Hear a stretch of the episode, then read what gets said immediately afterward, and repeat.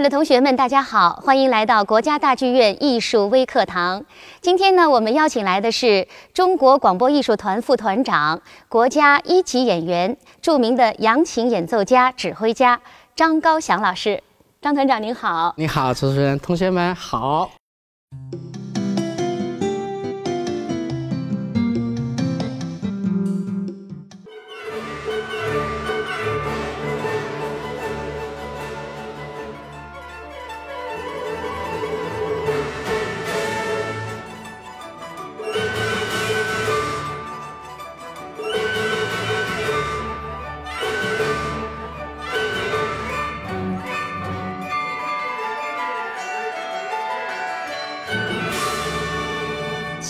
我们听到的这个音乐，就是前不久您的这个管弦乐队在国家大剧院演奏的。我想问一下，咱们的民族管弦乐队是成立于什么时候？其实中国的这个乐队的这个方式呢，很早以前就有。从古时候最早，比如像周朝的时候，有钟鼓的这样的一个乐队，然后到隋代的时候呢，也有像这样的乐队的这样形式。真正比较兴盛的到唐代。所以，中国的这个民族管弦乐队的这个原型呢，其实从古已经有了。对，我们的中国民族管弦乐团呢，那个时候呢有一个大同乐会，是上海的，那个时候规模比较小啊。从那个时候一个雏形开始，那么真真正正确立我们现在这样大规模的民族管弦乐队的大编制，是。从上个世纪的五十年代，也就是我们中国广播民族乐团，然后呢，逐渐逐渐了确立了我们现在的这个呃中国的民族管弦乐团。我们中国民族管弦乐队呢，也是我们建国以后我们中国民族音乐成长或者是发展的一个标志性的一个形式。当然，这个规模没有一个约定俗成。但是基本上这样的一个编制呢是比较固定的。我想呢，一个乐团正常的编制应该在八十多人到九十人。当然有一些规模小一些呢，比如说五六十人。但是呢，起码我觉得就这样的一个编制呢是不会呃这个改变的。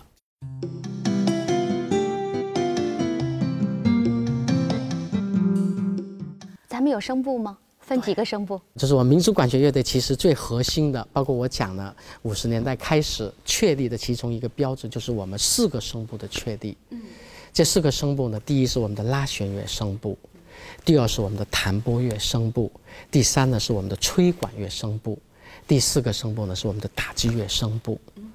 拉弦乐声部呢，大家知道这个胡琴，啊。这个是我们中国非常非常有影响的一个乐器，一个家族。呃，据大家的统计，就是我们胡琴，中国类的胡琴，最少有几十种。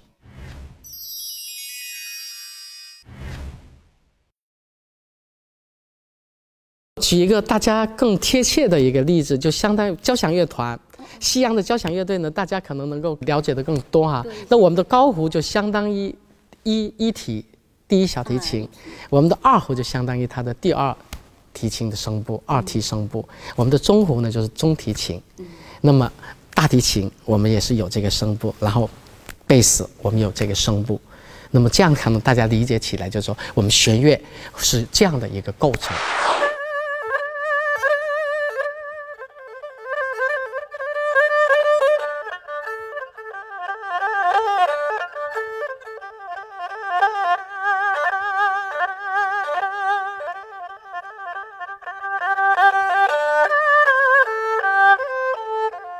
从高胡到二胡到中胡，然后到低音的大提琴和贝斯，这是我们的弦乐声部。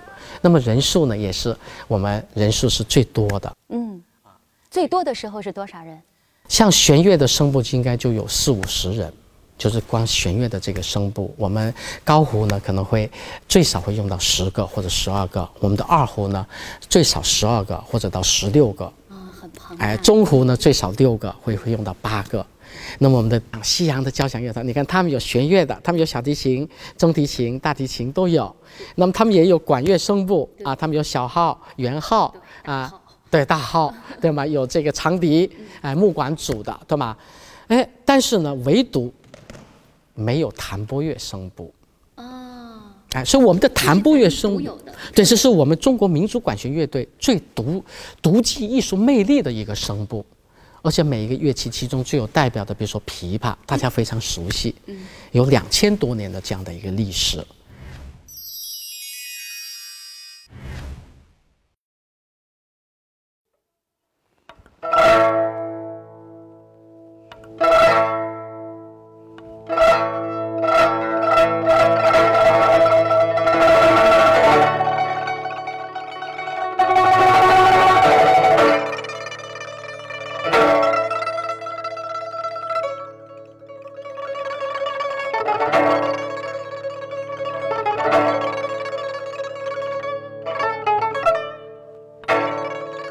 琵琶这个乐器很有意思，我不知道主持人你了不了解？琵琶，你看呢，它弹出去就叫琵，往回挑就叫琶，所以这个乐器呢，琵琶就是一个演奏的一个方式，啊，非常非常有个性的一件乐器，啊，它的音色非常的明亮，啊，那个泛音它是最响的，非常有穿透力。左手和右手的两个手的这个演奏的技术非常非常的丰富。那么琵琶是代表性的，那么还有扬琴。嗯，哎，扬琴的这个对我的专业，了哎，扬琴呢，真正起到非常非常融合的是扬琴的什么？扬琴的音域非常广，扬琴应该讲是我们中国民族管弦乐队里边琴弦最多的乐器，它有一百多根弦，它可以演奏非演奏非常快速的，哎，所以呢，我们经常会讲，就是说在小乐队。或者给一些二胡呀、笛子伴奏的时候呢，你看经常会是扬琴这个乐器去给伴奏，那就说明扬琴这个弹拨乐器呢，它是非常有共性、非常中性的乐器，它可以跟不同的乐器去融合。当然，在我们的乐队里边，最响的声部是我们的管乐声部。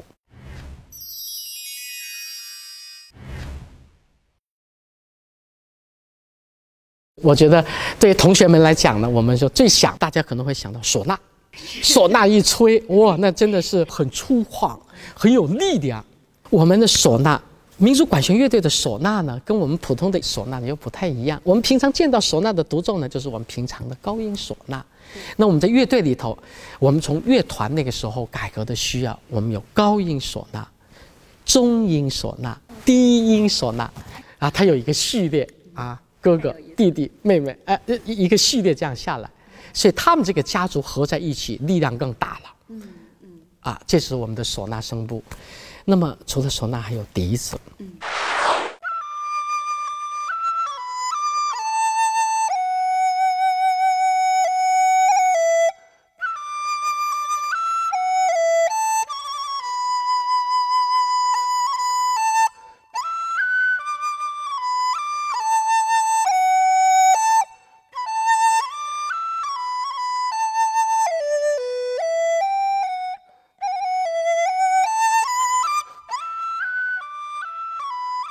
笛子大家常见的，最高音的那个叫梆笛。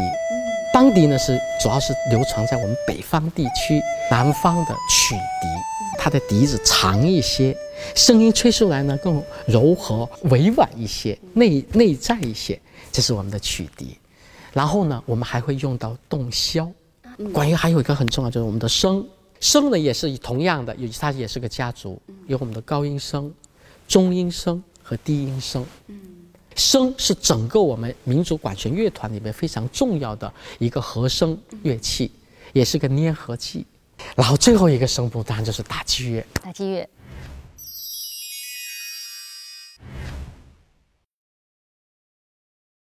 中国的打击乐声部，我觉得是能够非常好的来呈现我们中国民族音乐个性的一个非常重要的一个声部。嗯。啊，那么大体我们可以分，比如说，呃，皮革类的，嗯，鼓，鼓，对，说的太对了。比如说骨这一类的，我们有呃大骨、大堂骨、小堂骨啊，有各种就是这种骨类的。还有一种呢，就是响铜器的，比如说铜铜器类的，哎，像我们的大镲、小镲、挠钹，哎，就是。大锣、小锣，就各种各样，真的是挺闹的哈。对对对，声音很响，那个 非常有个性。那最后，您再给同学们推荐几首好听的民族乐曲。好，呃，刚刚我们讲到哈，我觉得同学们从一开始呢，可以听一些好听一些的、有趣味性的啊、高兴一些的这样的曲子，比如说我们刚刚讲到《花好月圆》啊，然后呢，反映西南少数民族，比如像阿西跳跃。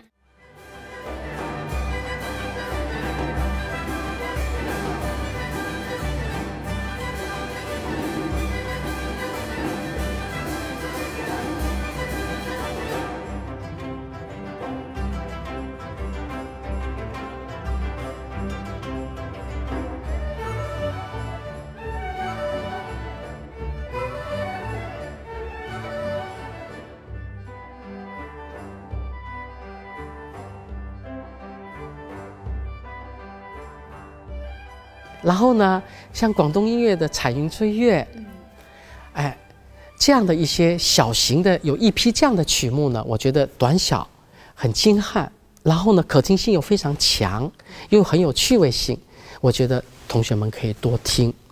那么呢，再往后一些呢，我觉得同学们可以听听，比如说像《春江花月夜》，哎，像《十面埋伏》，哎，《二泉映月》。这样呢，能够有一定的文化内涵，有一些深度，有一些深度，能够更好的体现中国文化的这种风骨神韵的这样的一些曲目，哎，我觉得也是推荐同学们能够呃多听、多了解，在听和了解的过程中呢，能够去更多的深入的了解我们中国民族音乐的一些知识。那么最后呢，我也希望就是同学们呢，在这样的一个基础上呢，可以再多听一些大部头的这样的曲目。现在我们有很多的著名的作曲家，比如像我们著名的作曲家赵季平先生创作的，像国风，啊，像大宅门，呃，像我们郭文景老师创作的呢，这个呃呃滇西土风，哎，我们唐建平老师创建的呢后土，哎。包括我们已故彭秀文大师创作的，像这个兵马俑、流水操，都是非常非常优秀的，体现了这个时代我们中国民族管弦乐或者民族音乐发展的一个高度。篇幅比较大一些，题材呢也比较广泛，然后呢有一定的艺术的这种高度的这样的一些曲目呢，我觉得同学们也不妨在可能情况下呢，也可以多了解。好，谢谢张团长，也谢谢同学们的收看。欢迎同学们继续关注国家大剧院艺术微课堂。